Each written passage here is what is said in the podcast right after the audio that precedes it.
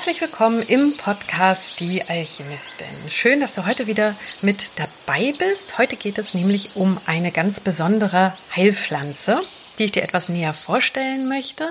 Ich habe ja in den letzten Instagram-Beiträgen jetzt Ende August, Anfang September so eine kleine Reihe gemacht zu den Blutgefäßen, insbesondere zum venösen System. Und das fanden so viele von euch interessant. Und ähm, die Kommentare haben das auch gezeigt, dass ihr da ein großes Interesse habt und auch nachgefragt habt. Und ja, es gibt doch mehr Menschen, die unter Krampfadern beziehungsweise einem schwachen Bindegewebe leiden, als man eigentlich vermutet. Und da wir ja gerade Herbst haben und die Kastanien von den Bäumen fallen, soll es heute um die Rosskastanie gehen, die ich dir vorstellen möchte. Die Rosskastanie heißt lateinisch Esculus hippocastanum und das deutet hier schon im Namen Hippo an, denn die Rosskastanie ist nach den Pferden benannt, weil die Samen so schreibt es zumindest der italienische Arzt und Botaniker Mattiolus, ebenso wie seine Kollegen und der Zeitgenosse Leonhard Fuchs. Die Türken nennen Rosskastanien darum, dass sie den keichenden Rossen sehr behilflich sind. Also, äh, was damit gemeint ist, dass die ähm, Menschen in der Türkei den Pferden die Rosskastanien, also die Kastaniensamen, mit unter das Futter gemischt haben, weil sie das Husten, also keichend, keuchend von Husten, den Pferden, ähm, ja, das Husten lindern sollte.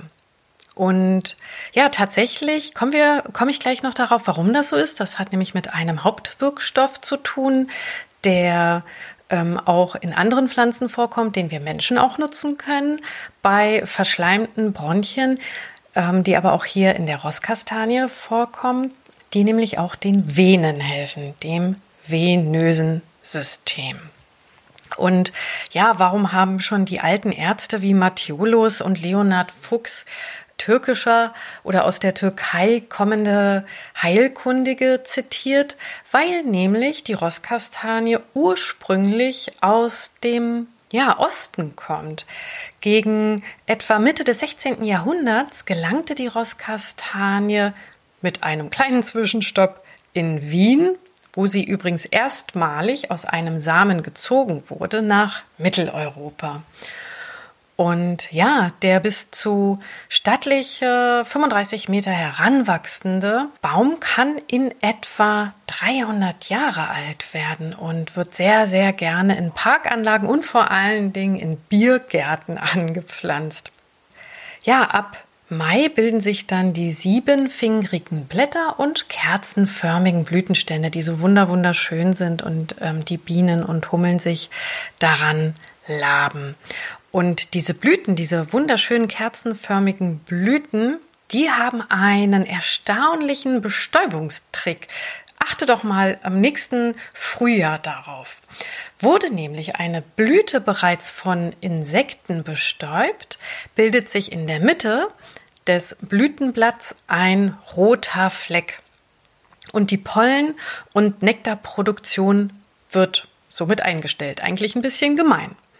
Wenn hingegen noch ein gelber Fleck äh, vorhanden ist, belohnt die Blüte zahlreiche Insekten mit süßem Nektar. Und ja, somit ähm, zeigt die Blüte der Kastanien an, wann die Nektarproduktion eingestellt wird, ja, und wann es noch Nektar gibt. Also, wenn es einen roten Fleck in der Blüte gibt, ist nichts mehr mit Nektar für die Insekten, aber also dann wurde die Blüte schon bestäubt aber wenn die Blüte noch einen gelben Fleck hat, dann können sich noch die vielen Insekten, die Bienchen und die Hummeln, ja, daran laben.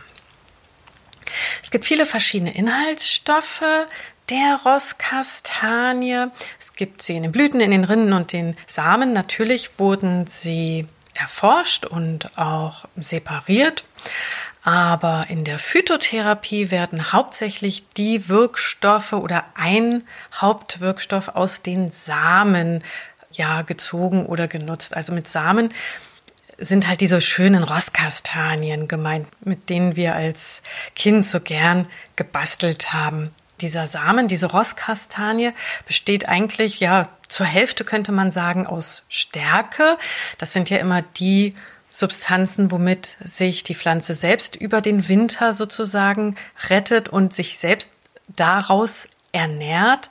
Und dann natürlich noch Stoffe, womit sich die Samen schützen. Oftmals sind das ätherische Öle oder andere Substanzen wie Gerbstoffe. Und die Rosskastanie, die enthält neben Stärke und etwas Gerbstoffe, vor allen Dingen auch Proteine, Eiweiße, deswegen sind sie für die Pferde auch ein bisschen wertvoll, enthalten die Samen Esculus saponine. Das sind verschiedene Saponine, die ja zu einem Begriff zu Eskin zusammengefasst werden. Und wie wirken nun diese Saponine in der Rosskastanie? Das ist der Hauptwirkstoff, den wir Menschen uns zunutze machen können für unser Venensystem. Und diese Esculus-Saponine sind aber auch die Wirkstoffe, die den Pferden bei Husten helfen. Falls jetzt hier jemand mithört, ähm, der Pferdeliebhaber ist oder selbst ein Pferd hat, ich weiß nicht, welche Mengen das Pferd von den Rosskastanien fressen darf. Denn die Saponine sind Seifenstoffe. Das klingt, das hört man wahrscheinlich schon im, im Namen Saponine ähm, von, von Seife abgeleitet. Und wenn auch wir Menschen zu viele Heilpflanzen zu uns nehmen, die Saponine enthalten, wie beispielsweise ja Menschen, die viel Smoothies trinken und ähm, Gänseblümchen. Sagen wir mal, man hat so viel Gänseblümchenblüten im Smoothie, dann kann das schon mal auf den Magen schlagen, weil auch die Gänseblumenblüten sehr reich sind an Saponin. Es ist nicht giftig, aber es kann einem da schon sehr, sehr übel werden, wenn zu viel Saponine innerlich eingenommen werden. Also, Kommen wir zurück zum Menschen. Wirksamkeitsbestimmend, wie gesagt, ist vor allem das aus dem Samen gewonnene komplexe Saponingemisch, das zusammenfassend ähm, ja, der Einfachheit halber als Eskin bezeichnet wird. Und Eskin hemmt Entzündungen und reduziert die Durchlässigkeit der feinsten Haargefäße, ähm, also die feinsten Haargefäße der der Blutgefäße, aber auch der Venen. Und weiterhin werden die Gefäßwände abgedichtet, also die Gefäßwände der Arterien und vor allen Dingen der Venen. Außerdem werden die Venenwände gestärkt und ihre Spannkraft wird erhöht. Die Venenwände sind ja ohnehin sehr viel dünnwandiger als die Arterien und die Venen, die ähm, haben ja so, so Rückflussklappen beziehungsweise so einen Schutz, damit das Blut nicht zurückfließt. Das Blut muss ja in den Venen entgegen der Schwerkraft nach oben transportiert werden zum Herz. Und, ähm, und weil die Wand sehr viel dünner ist der Venen, sacken die leichter aus bei einer Bindegewebsschwäche. Und das führt dann eben zu diesen Krampfadern. Und das wiederum führt dazu, dass das Blut viel langsamer fließt. Und wenn das Blut eben sozusagen versackt in den Venen, was natürlich durch langes Stehen noch begünstigt wird, dann kann es auch schon mal zu Entzündungen in den Venen kommen. Zusätzlich, weil halt der Druck auf die Gefäße sehr, sehr hoch ist und dann auch natürlich Flüssigkeit, also die Venenwände sind dann natürlich auch sehr viel stärker durchlässig für Flüssigkeit, bilden sich Ödeme, also Wassereinlagerungen im umliegenden Gewebe. Und das führt dann eben auch zu Ödemen. Und all das ähm, beugt das Eskin der Rosskastanie vor, nämlich auch Ödeme werden besser abgebaut und auch die Neubildung von Ödemen wird vorgebeugt. Und dieser Effekt beruht, so wird vermutet, auf die Verminderung der bei einer sogenannten chronisch-venösen Insuffizienz, also wenn die Venen nicht mehr richtig funktionieren, die Venenklappen nicht mehr richtig schließen, bei gehäuft auftretenden Enzyme, sogenannte lysosomale Enzyme, die sollen wohl vermehrt auftreten bei eben so einer chronischen Schwächung der Venen. Diese Enzyme sind für einen vermehrten Abbau der innerhalb der Gefäßwand befindlichen Mukopolysaccharide verantwortlich. Das heißt, die Hauptanwendung äh, beziehungsweise die Rosskastanie könnte fast zur, zur Hauptanwendung oder zum sogenannten ähm, Phytotherapeutikum erster Wahl werden bei chronisch venösen Erkrankungen. In der Medizin nennt man das chronisch venöse Insuffizienz. Auch eben mit all diesen unangenehmen Symptomen, die damit verbunden sind. Ne? Das sind ja nicht nur die Krampfadern oder die Venen, die sich dann aussacken, ähm, was dann meistens ja auch bei den Menschen, die darunter leiden, sehr unangenehm ist, weil man sie halt auch sehr stark sieht sondern neben dieser Aussackung, neben der venösen Insuffizienz kommen ja dann auch Schmerzen hinzu. Ne? Die Beine sind schwer und es schmerzt und man hat ein schwere Gefühl in den Beinen und oftmals ist auch so ein Juckreiz und Wadenkrämpfe ähm, sind vorhanden. Und all diese Begleitsymptome oder Symptome dieser venösen Schwächung, die kann man mit dem Wirkstoff der Rosskastanie, mit dem Eskin ja, beseitigen bzw. lindern und vorbeugen. Es gibt dazu wohl auch Studien, die eine, ja, man sagt fast exzellente Wirkung bei chronisch venöser Insuffizienz bestätigt haben. Es soll wohl eine erhebliche Besserung der Symptome bis hin sogar zum vollständigen Verschwinden von äh, Symptomen und Begleitsymptomen vorhanden sein. Und für Menschen, die berufsbedingt über ja einen längeren Zeitraum eine sitzende oder eine stehende Tätigkeit ausüben, ist die Rosskastanie sehr, sehr wertvoll und ein nicht zu unterschätzendes ähm, ja, Vorbeugungsmittel, ein sogenanntes ja, Prophylaktikum. Und äh, vor allen Dingen auch auf längeren Flugreisen können Ödemen vorgebeugt werden. Nun gibt es noch ein klein wenig ähm, was aus der Spagyrik und der Alchemie, nämlich dem Wesen und der Signatur zur Rosskastanie.